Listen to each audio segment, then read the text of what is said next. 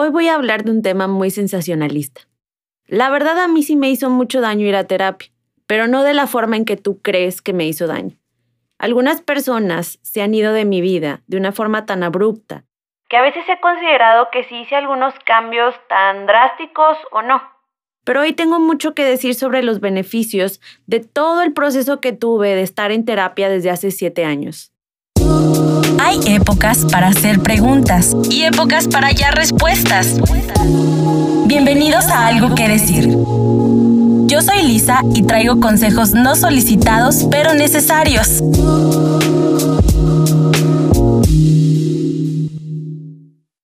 Tan sensacionalista es este tema que muchas personas van a terminar corriendo a buscar un psicólogo. Es más, puedes sacar cita conmigo si es lo que gustes. Fíjate que el tomar terapia me ayudó muchísimo a alejarme de personas que yo no sabía que me estaban haciendo daño. Me sirvió muchísimo más para poner límites. Y por ejemplo, tengo tantas anécdotas que cuento en mis historias de Instagram que algunas de ustedes han llegado a la conclusión de que tomar terapia es el primer paso para hacer un cambio en nuestra vida. Y definitivamente lo recomiendo. El tomar terapia me ayudó tanto que ahora se me hace tan sencillo sacar personas no de una forma negativa o grosera, sino no esperar a que me den migajas de amor. No esperar a que me traten de la forma que yo espero o si algún día van a cambiar o van a ver mi valor. Por ejemplo, hace un par de semanas, una persona que todavía no me conoce y todavía no tiene nada que ver conmigo, se atrevió a pedirme un favor que tal vez hace un par de años hubiera dicho sí, por quedar bien, pero ahora fue poner límites y decir no gracias. Y suficientemente me dio las herramientas para en un futuro no tener nada que ver con él. Ahora, muchas personas creen que el haber tomado terapia me ha hecho una persona tal vez mucho más tajante, mucho más limitante y mucho más reservada. Para mí, ha sido lo mejor que he podido hacer por mí lo mejor en lo que he podido invertir. Y definitivamente no es para todo mundo. Y yo sé que a veces vivimos en espacios donde no es tan accesible para todos. Pero iniciar un cambio de mentalidad es aquello que yo recomiendo para poder empezar a vivir lo mejor de tu vida, lo mejor de tus sueños y sobre todo manifestar la vida que siempre has soñado. El tomar toda esta serie de pláticas con un experto me ayudó muchísimo a decidir si lo que yo estaba haciendo era para complacer a los demás, por quedar bien o simplemente por daño a mí misma. Hay una diferencia enorme entre quedar bien con los demás y hacer el bien. Algo que definitivamente marcó mi vida fue entender esas dos variables. El quedar bien es de una persona que es vulnerable hacia el daño de los demás el quedar bien es buscar aprobación y sobre todo rasgarle demasiado a la herida de humillación. Y el buscar el bien es analizar ambas partes, el beneficio.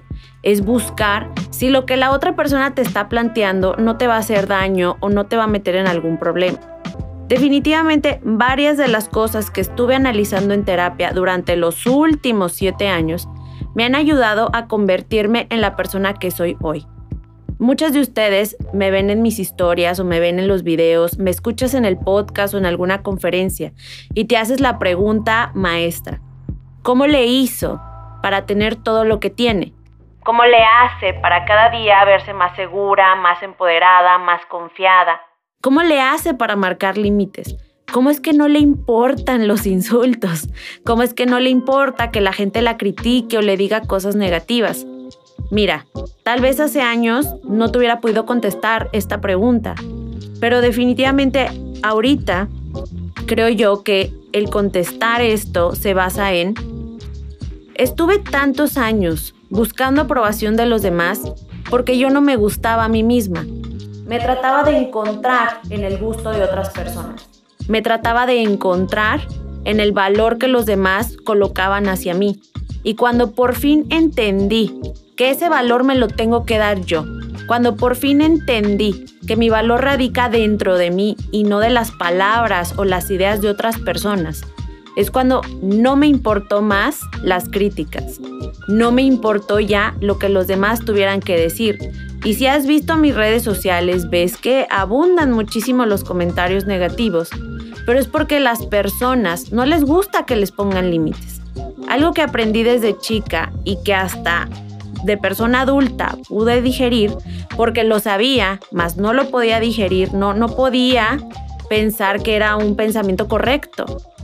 Siempre había dicho que las personas no les gustaban los límites y yo los ponía, pero me sentía fatal. Sentía como que estaba haciendo algo mal, que estaba comportándome de una forma grosera o majadera. Hasta yo me defendía diciendo, sí, lo que pasa es que yo soy grosera, es que soy majadera, sí, lo que pasa es que tengo una pésima actitud.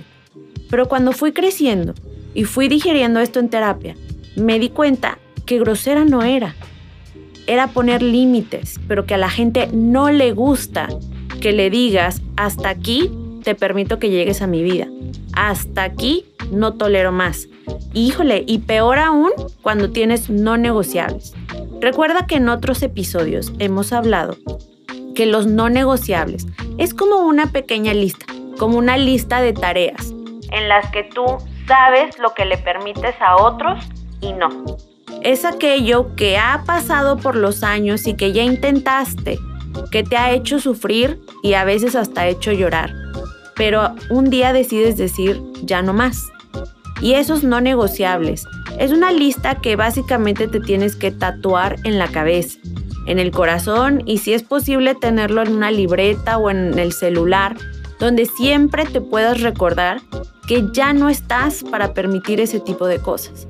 Por ejemplo, algo que yo tengo en mis no negociables es que yo ya no le permito a la gente que me haga querer sentir mal con mi personalidad. El otro día una persona me dijo, yo ya no veo tu contenido porque solamente nos muestras tu vida perfecta, que eres feliz, que tienes dinero, que viajas, y a mí solamente me hace sentir muy mal. Inclusive me hace sentir con baja autoestima y llorar. Por eso dejé de ver tu contenido, porque lo único que haces es presumir y no decirnos cómo se hace. Puedo desmenuzar todo lo que está mal en esa frase.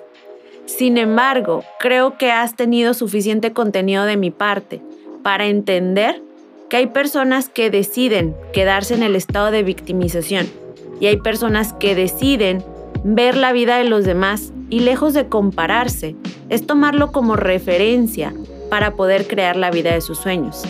Eso es algo que me llevé de terapia el primer día que llegué a sentarme en una silla. Me acuerdo mucho que llegué con la psicóloga y le dije, quiero que me ayudes, porque tengo una pésima actitud la gente no tolera estar a mi alrededor y pongo muchos límites. Soy muy agresiva y no quiero ya ser la persona menos favorita de las personas que me rodean. La psicóloga se me quedó viendo con una cara de sorpresa y me dijo, ¿por qué crees que está mal lo que estás haciendo? Y le contesté, porque no soy feliz, porque soy muy infeliz y porque quiero poder vivir plena, porque quiero vivir en paz. Y toda la sesión trató de cómo yo siempre había trasladado esas ideas hacia complacer las ideas que los demás debían de tener sobre mí. Me acuerdo mucho que salí de esa sesión impactada y me hizo querer tener más. Digo, uno quisiera ir a terapia todos los días a rebotar ideas, pero lo más sano es una vez por semana. Pero yo me acuerdo que terminé yendo dos veces por semana y era mi parte favorita de la semana porque me autodescubría. Sabía que de repente había cosas que sí había que modificar, pero había otras que tantos años había pasado culpándome, tantos años había pasado discutiendo conmigo misma, insultándome y haciéndome creer que todo este tiempo había tenido una muy mala actitud y que era mi culpa el no caerle bien a los demás. Definitivamente ir a terapia ha sido de las cosas que más ha transformado mi vida. Y eso fue el camino para crear este proyecto. Cada día voy aprendiendo más y más. Yo no soy perfecta y todos los días creo yo que te voy aportando algo diferente. Vamos juntas en este camino. Pero si tú un día has dudado de cuál es el primer paso para empezar a ser esa mujer feliz, plena, que cumple sus sueños, que deja de tener deudas, que deja de buscar la aprobación de los demás, que sufre, que se encuentra cada patán, que repite el mismo patrón de trabajo, que no puede alcanzar sus sueños y que no sabe cuál es el camino que debe de tomar, yo te aconsejo que el primer paso es ir a terapia. Ir a escuchar lo que alguien más tiene que ayudarte a rebotar, conocerte y darte la oportunidad de amistarte contigo misma, porque la terapia es para eso.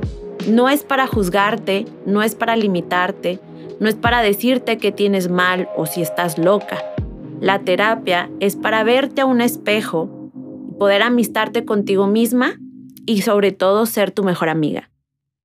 No te digo adiós, pero es momento de dejarte con tus reflexiones. Si te ha gustado algo que decir, puedes compartirlo con esa persona que no te ha solicitado un consejo, pero no le caería nada mal uno. Si quieres seguir atento y no perderte ningún episodio, sígueme en mis redes sociales o visita señoritaconfetti.com. Hasta la próxima.